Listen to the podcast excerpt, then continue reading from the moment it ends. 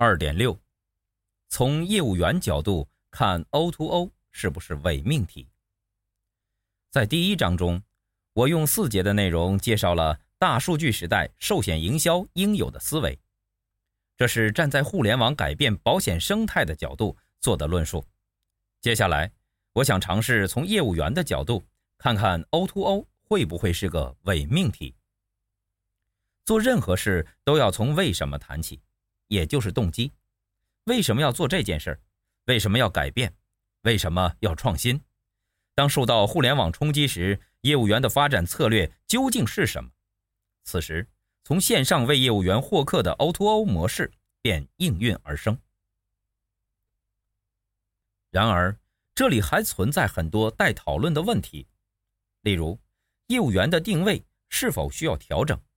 是否从过往的聘约改为伙伴关系？业务员的佣金奖励制度是否也该调整？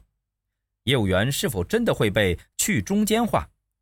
又有哪些工作可能被互联网取代？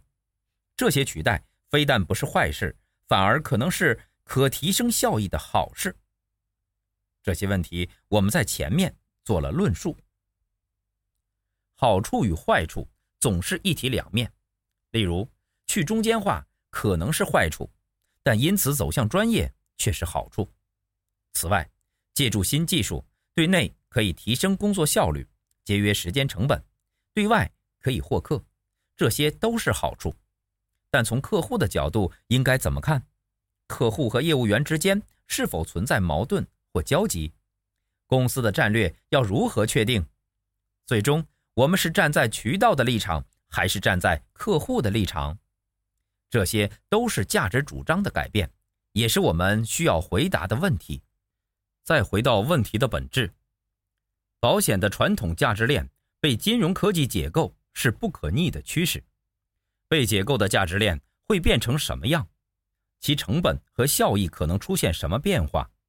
在销售的前端、中端、后端，随着金融科技的介入，又会出现什么变化？从成本和效益的量化角度，这些问题或许会有一个合理的答案。O2O 模式的一大好处，就是为业务员带来可持续、可维护的潜在客户名单。然而，业务员是否存在缺少客源的问题？如果不存在，那么这种模式没有应用价值；如果存在，那么它就非常有价值。根据行业经验与访谈结果，我的结论是，业务员缺少客源的问题是真实存在的。但是，要让业务员买单。必须证明你的名单具有价值，这个价值可以从两方面衡量和体现：一是货币，二是时间。也就是说，你所提供的名单可以为业务员带来多少生意，或者帮助业务员节省多少时间。货币和时间都是可以被量化的。另外，业务员是否需要差异化奖励，我们也应该考虑。这是因为公司既然在前端获客上投入了成本。为业务员带来价值，理论上就不需要再为业务员提供佣金奖励。但是，除非我们确定改变佣金奖励制度不会引起不必要的麻烦，否则采用差异化的佣金奖励制度是必不可少的措施。或许另组一个新团队，采用新制度和新管理办法可能会更有效。新团队可以用互联网化为口号，以理财规划师为名。所有客户名单由公司提供，按照上述对成本和效益的计算思路重新制定制度。测试是必须的，也是降低风险的好办法。我们可以组建一个小测试团队，将名单提供给他们，对他们采用新制度和新管理办法，然后根据整体绩效和投资回报再决定下一步该怎么做。